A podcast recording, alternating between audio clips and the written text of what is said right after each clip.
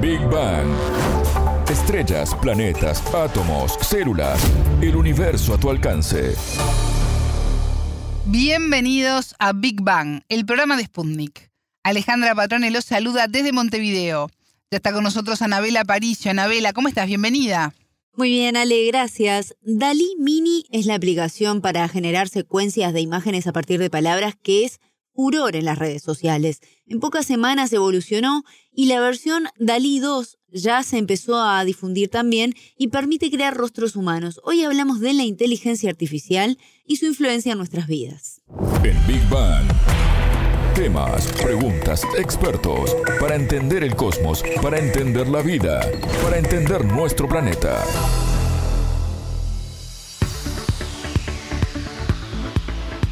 Ay, ay, ay, qué temita que trajiste hoy, Anabela. Solo basta con poner dos o tres palabras, por ejemplo, un perro conoce a su madre, para que la aplicación Dali Mini te cree una secuencia de nueve imágenes donde se cuenta esa historia. Esto se volvió viral en los últimos días y en redes mucha gente comparte diferentes resultados uniendo personajes de películas, políticos, artistas u otras personalidades públicas en situaciones muy graciosas en algunos casos. Y esto se realiza además con inteligencia artificial, la vela. ¿Cómo es esto? Una clara muestra de cómo ha copado nuestra vida esta tecnología. Y para tener en claro de qué estamos hablando, consultamos al argentino Diego Fernández Lezac, doctor en ciencias de computación, docente de la Universidad de Buenos Aires e investigador especializado en inteligencia artificial. Él nos hizo una reseña histórica de este fenómeno que viene ya de hace muchas décadas casi que nace antes que la computación o en simultáneo, allá en los años 40-50, y en aquel momento se hablaba de inteligencia artificial como la computadora que pueda simular a un humano pensando, o sea, la computadora va a ser inteligente cuando un humano pueda hablar con la computadora interactuar con la computadora sin darse cuenta que es una computadora, cuando pueda hacerse pasar por un humano una computadora. Eso es la definición clásica de inteligencia artificial de aquellos años, de los 50. ¿eh? Y hay un famoso elemento para evaluar esa inteligencia que se llama test de Turing. Entonces se habla de que eh, la computadora va a ser inteligente cuando pase el test de Turing. Y el test de Turing consiste en justamente un juego en donde la computadora intenta disfrazarse de ser humano, un ser humano tiene que interactuar con esa computadora, disfrazarse y descubrir si está hablando realmente con una computadora o con un ser humano. El día que podamos hacer una computadora que efectivamente confunda al humano, entonces estamos hablando de una computadora inteligente. Esa es la clásica definición de 1950, que tiene algo muy interesante y es que habla esto de disfrazarse. Y cuando dice disfrazarse se refiere a cualquier interacción posible. Hablar, escribir, escuchar, todas las interacciones. Si yo a una máquina le digo, a ver, decime, eh, mostrate, bueno, y aparece un pedazo de fierro, yo ya sé que es una computadora y no un ser humano. Si aparece una computadora humanoide, ahí automáticamente digo, bueno, para esto ya no sé si es un ser humano o una computadora, si está muy bien hecho pero por ahí lo toco y está frío y entonces digo, esto no es un humano, es un pedazo de fierro con un, con un símil piel puesto arriba. O sea, uno puede sofisticar el test de Turing y esta idea de inteligencia artificial tanto como tenga ganas. Entonces, ¿por qué vengo a esta definición? Nace esta idea de la computadora capaz de disfrazarse de ser humano y a partir de ahí surge lo que se llama la inteligencia artificial general de la inteligencia artificial específica o de dominio. ¿Y cuál es la diferencia de este tipo de inteligencia artificial con otras? Esto que vemos ahora con Dalí, hasta ahora conocíamos aplicaciones de inteligencia artificial de dominio popularmente difundidas en cosas como por ejemplo la computadora que podía jugar ajedrez sola o la aplicación que te transcribe automáticamente un audio, ¿no? Eh, ahora Dalí tiene la capacidad de unir dos tipos de inteligencia artificial y así lo explica Fernández Lezac.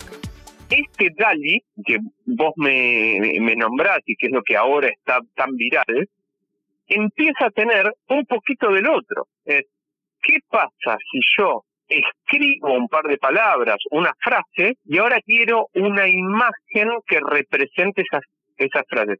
De golpe empiezan a cruzar dominios de distintas inteligencias artificiales específicas.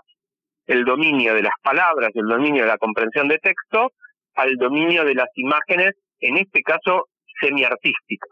Entonces, el gran adelanto técnico es esta capacidad que tiene esta red para, a partir de palabras o una frase, lograr encontrar una manera de representar esas palabras que tienen un correlato en otra inteligencia artificial que genera imágenes. Entonces, esta transferencia de dominio, del dominio de lo escrito al dominio de lo visual, es súper interesante desde el concepto teórico de inteligencia artificial. Y esto no, es casual, hace muy poquito tiempo salió una publicación que tuvo bastante repercusión en el ambiente científico técnico, donde la gente de DeepMind, que también son de Google, eh, sacaron una inteligencia artificial que podía resolver 600 tareas distintas de distinto dominio, algunas visuales, algunas acústicas, algunas de texto, algunas de, bueno, eran 600 tareas en total, con una misma red, con una misma inteligencia artificial. Y acá empieza a aparecer este concepto de inteligencia artificial general. Podemos generar redes neuronales, algoritmos de inteligencia artificial de lo que fuera, que no sean específicas para que se entrena, sino que uno lo arma y empieza a resolver más que la tarea para la que fue diseñada. Entonces empiezan a aparecer estas cosas. Dali es un ejemplo muy chiquitito de esto. Aprende a capturar atributos del texto que puede exportar a atributos de imágenes y entonces generar imágenes con lo que uno escribe esa transferencia de un lugar a otro es algo que los humanos hacemos todo el tiempo y que a la computadora le cuesta. Entonces ahí es donde está la parte interesante de investigación detrás de esta página, este eh, algoritmo que pusieron disponible que se hizo tan viral en el último tiempo. Y en estos días apareció otra versión, Anabela, de Dalí, la número 2, ¿Cómo funciona? Este será nuevo viral sin dudas en los próximos días. Permite generar caras humanas originales. Las imágenes impactan por lo reales que son, los recomiendo probarlo. Parece una foto. Y esto hasta el momento estaba limitado por políticas de uso de la plataforma para evitar, por ejemplo, fake news. Si bien ahora se abrió el uso a la población en general, sí lo que está prohibido es generar caras de celebridades y figuras públicas. Sí, yo creo que hay que tenerle mucho respeto a la inteligencia artificial y poder hermanarla de alguna manera con la ética, ¿no? En todos los ámbitos de la vida, tener ética moral y poder utilizarla para el bien, ¿no? En defensa de los derechos de las personas y hasta del planeta. Anabela, entre tantos juegos que pueden parecer tontos, estamos dejando, sin embargo, mucha información personal que puede ser utilizada por terceros. Así es, Ale, y sobre eso también hablamos con el experto argentino toda información hoy en día es muy valorada y eventualmente monetizable. Yo no soy experto en ese área de cómo hacer para monetizar información, pero no te quepa la menor duda que la gente de Dali está recolectando información de qué tipo de palabras y qué tipo de imágenes se generan con esas palabras a lo largo del mundo. O sea, seguro tiene identificado nuestra IP y con eso nuestra ubicación geográfica y entonces pueden saber geográficamente cuál es la temperatura social en función de las palabras que uno va poniendo en Dali. O sea, no, tengo duda de que lo están haciendo, pero en general las compañías guardan esa información hasta encontrar la oportunidad de explotación de ese negocio, que no siempre es directo al principio. En todo caso, acumularán información y luego encontrarán la oportunidad. Un ingeniero en software fue despedido de la empresa Google semanas atrás luego de advertir que mantuvo diálogos con un dispositivo de inteligencia artificial que mostró sensibilidad y sentimientos como si fuera un niño de 7 u 8 años. Así lo dijo en una entrevista al Washington Post el empleado. ¿eh? Y eh, justamente esto sumó al debate sobre una inteligencia artificial ética, esto que tú mencionabas, y es un debate que se ha instalado en las últimas décadas en la comunidad internacional. Justamente ahora hay una discusión muy fuerte porque Google acaba de echar a un empleado que salió a decir que la inteligencia artificial de Google que estaban usando está consciente. No importa si tiene razón o no, si lo que dice es verdad, si el tipo sabe mucho técnicamente o no, Pero sí, para mí lo más valioso de esa nota y de ese evento, más allá de que al pobre señor lo echaron, pero algo muy interesante es que claramente esto es algo que se está discutiendo hoy en todas las comunidades de inteligencia artificial. Todos los congresos que hacen algo relacionado a inteligencia artificial tienen algún evento relacionado a inteligencia artificial ética o impacto en el trabajo con el uso de inteligencia artificial, justamente porque se está empezando a ver que cada vez invade más, o sea, la velocidad a la que está avanzando este tipo de sistemas hace que casi invada más. Yo no soy de los que piensan en el estilo futurista de las películas de que va a venir un robot a matarnos y decir los humanos se acaban, acá ahora dominan los, los la inteligencia artificial y ya humanos. Pero sí es verdad que cada vez hay más aplicaciones de inteligencia artificial que tienen impacto en nuestra vida cotidiana, que es muy distinto a máquinas inteligentes que vienen a matarnos. ¿Y qué impacto tiene la inteligencia artificial en nuestras vidas? Se estima que el 20% de las finanzas mundiales se manejan mediante algoritmos que compran y venden. Sobre este aspecto también profundizó el experto argentino. Básicamente las finanzas del mundo a disposición de una computadora que toma decisiones en donde la ecuación a maximizar es la ganancia de aquellos que usan esa herramienta.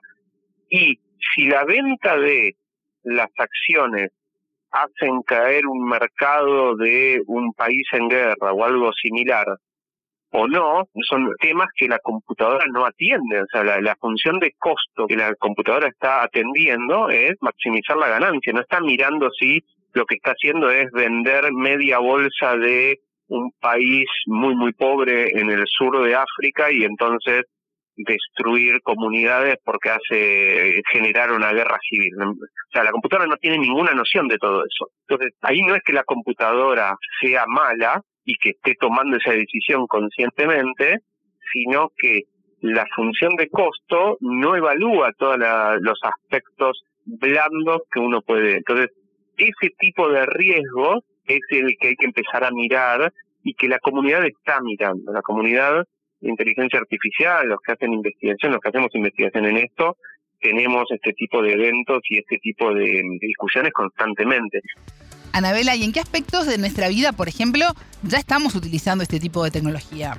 Es bueno tenerlo en cuenta para saber cómo utilizarla, ¿verdad? Y por eso Fernández Lesac nos brindó varios ejemplos puntuales, como por ejemplo el GPS. Hoy en día, otra cosa que no, sé cuánta gente conoce es algoritmos que eh, clasifican currículums cuando uno se presenta en un puesto de trabajo. Uno presenta un currículum por una página web y en general esos currículums son analizados por algoritmos de inteligencia artificial que lo ranquean. Entonces la entrevista que luego te hace un humano para contratarte o no, ya viene con un puntaje dado por una computadora que dice este candidato es el más relevante o menos relevante según un algoritmo de inteligencia artificial. Y muchas veces nosotros no sabemos de eso, porque no sabemos ni qué algoritmo usó, no nos dicen que se usó un algoritmo, uno va a una entrevista como cualquier hijo de vecino después de haber presentado el currículum, detrás de eso hay un montón de información agregada por una inteligencia artificial muy importante, ¿no? O por ejemplo, el, lo que usamos cotidianamente, Google Maps o cualquier sistema de mapeo en las ciudades, ¿no? Quiero ir de acá para allá. Hay algoritmos de inteligencia artificial,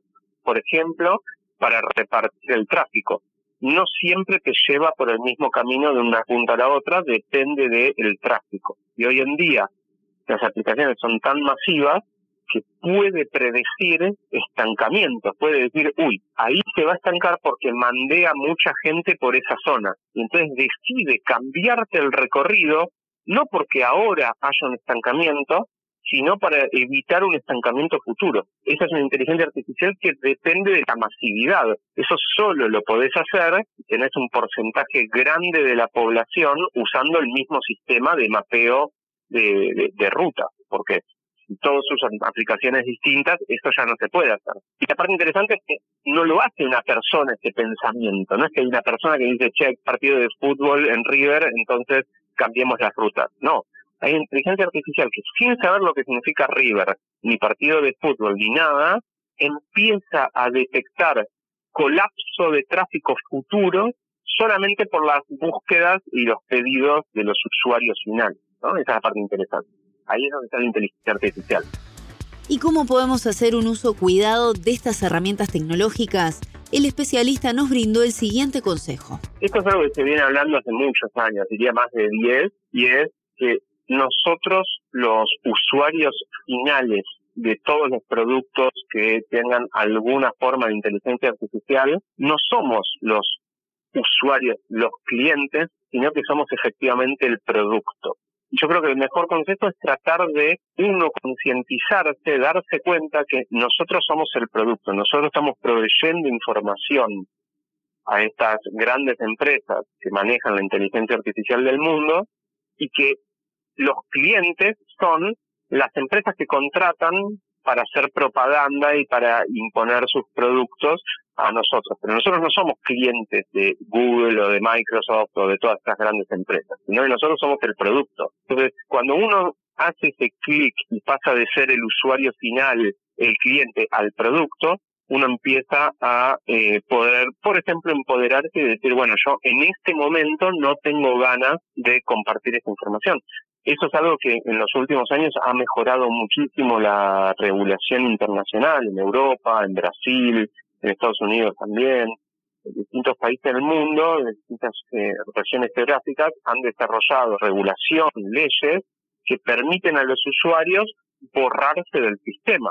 Uno tiene manera ahora de decirle a cualquiera de estas compañías, grandes compañías tecnológicas, quiero que eliminen todo rastro mío y se puede, los datos pasan a ser de uno. La clave para mí, el consejo es no borrarse, sino saber que uno tiene la opción de borrarse, entenderse a uno como el producto que estas empresas venden y decidir uno activamente si quiere participar o no. Y entonces de esa manera tener más conciencia de cómo se está participando, qué información estoy compartiendo, qué estoy recibiendo a cambio, si uno quiere dejar de participar, saber cuál es el mecanismo para dejar de participar. Hoy no puede faltar una pata de regulación legal y sobre todo ética de lo que uno está haciendo, ¿no? Eso, es algo clave porque eh, impacta tanto y tan profundo en cantidades tan masivas de personas que es imposible pensar en hacer investigación en este área sin tener una pata legal, regulatoria y ética de lo que uno está haciendo. Escuchábamos al argentino Diego Fernández Slesac, doctor en Ciencias de la Computación, docente de la Universidad de Buenos Aires e investigador especializado en inteligencia artificial. Muchas gracias, Anabela. Un placer. Pueden volver a escuchar este programa por mundo.spundinews.com. Esto fue Big Bang